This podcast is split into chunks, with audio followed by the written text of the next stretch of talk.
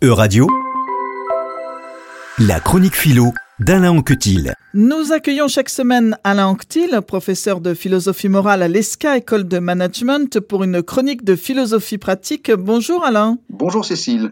Aujourd'hui, vous allez, à l'approche des vacances, nous parler du bonheur. Ah, ce mot est l'un des plus fréquents de la langue française. Euh, des députés nouvellement élus l'ont utilisé au lendemain du deuxième tour des élections législatives. Et vous l'avez dit, euh, les vacances peuvent avoir quelques rapports euh, avec l'idée de bonheur, bien que le malheur soit aussi présent dans notre monde. Comme le, le, disait le sociologue Pierre Perrier, les vacances représentent désormais l'une des formes privilégiées du bonheur. Mais les vacances sont soumises à des codes.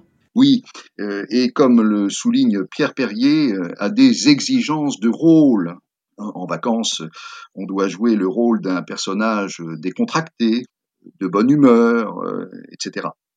Alors on, on, pourrait penser que le bonheur, ou ce bonheur-là, est éphémère, comme dans les circonstances où l'on s'écrit quel bonheur. Pourtant, Perrier ajoute que les impressions de vacances ne sont pas des instants éphémères et sans lendemain, euh, car euh, elles expriment, euh, dans certains cas, le sentiment d'avoir vécu la vraie vie. Le bonheur n'est pas le plaisir?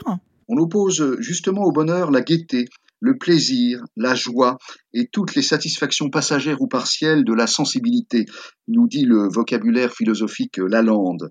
Mais Aristote, parlant de la nature du bonheur, remarque qu'une opinion répandue, je le cite, identifie le bonheur à quelque chose d'apparent et de visible, comme le plaisir, la richesse ou l'honneur. Pour lui, cependant, euh, le bonheur devrait être compris comme un but ultime qui donne son unité à la vie d'une personne. Il est la fin de tous nos actes et, euh, je le cite encore, nous le choisissons toujours pour lui-même et jamais en vue d'autre chose. Donc le bonheur a quelque chose de permanent, Alain Ctil. Oui, euh, la philosophe Philippe Afout euh, a, proposé un argument qui permet de saisir euh, sa valeur temporelle. Elle distingue deux types d'éléments faisant partie du bonheur. Il y a d'une part des éléments qui relèvent de la sensation, d'états intérieurs purement subjectifs, et d'autre part des éléments qui peuvent renvoyer à une réalité extérieure, à un état de choses dont on peut vérifier l'existence, qui peut être vrai ou faux.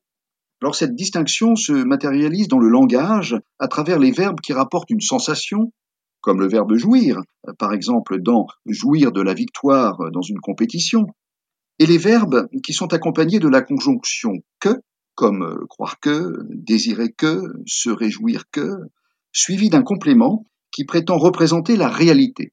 Alors voici un exemple. Je me réjouis que le Parlement européen ait interdit la vente de véhicules neufs thermiques euh, à partir de 2035. Nous en parlions euh, la semaine dernière. Philippe Afout observe que, je la cite, des parents peuvent être heureux non seulement parce qu'ils jouissent du fait d'être avec leurs enfants, mais aussi parce qu'ils se réjouissent du fait que leurs enfants sont heureux et en bonne santé.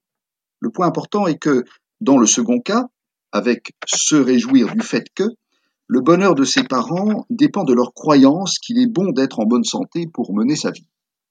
Alors ce bonheur-là n'a pas la qualité éphémère de la sensation euh, que ses parents éprouvent quand ils sont en présence de leurs enfants. Ils l'éprouvent même s'ils n'y pensent pas, par exemple s'ils sont endormis ou absorbés par leurs occupations.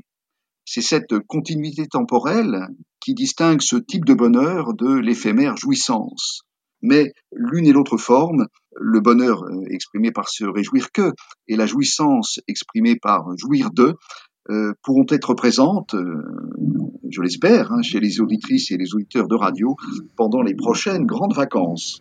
Et nous l'espérons avec vous. Merci Alain Anctil.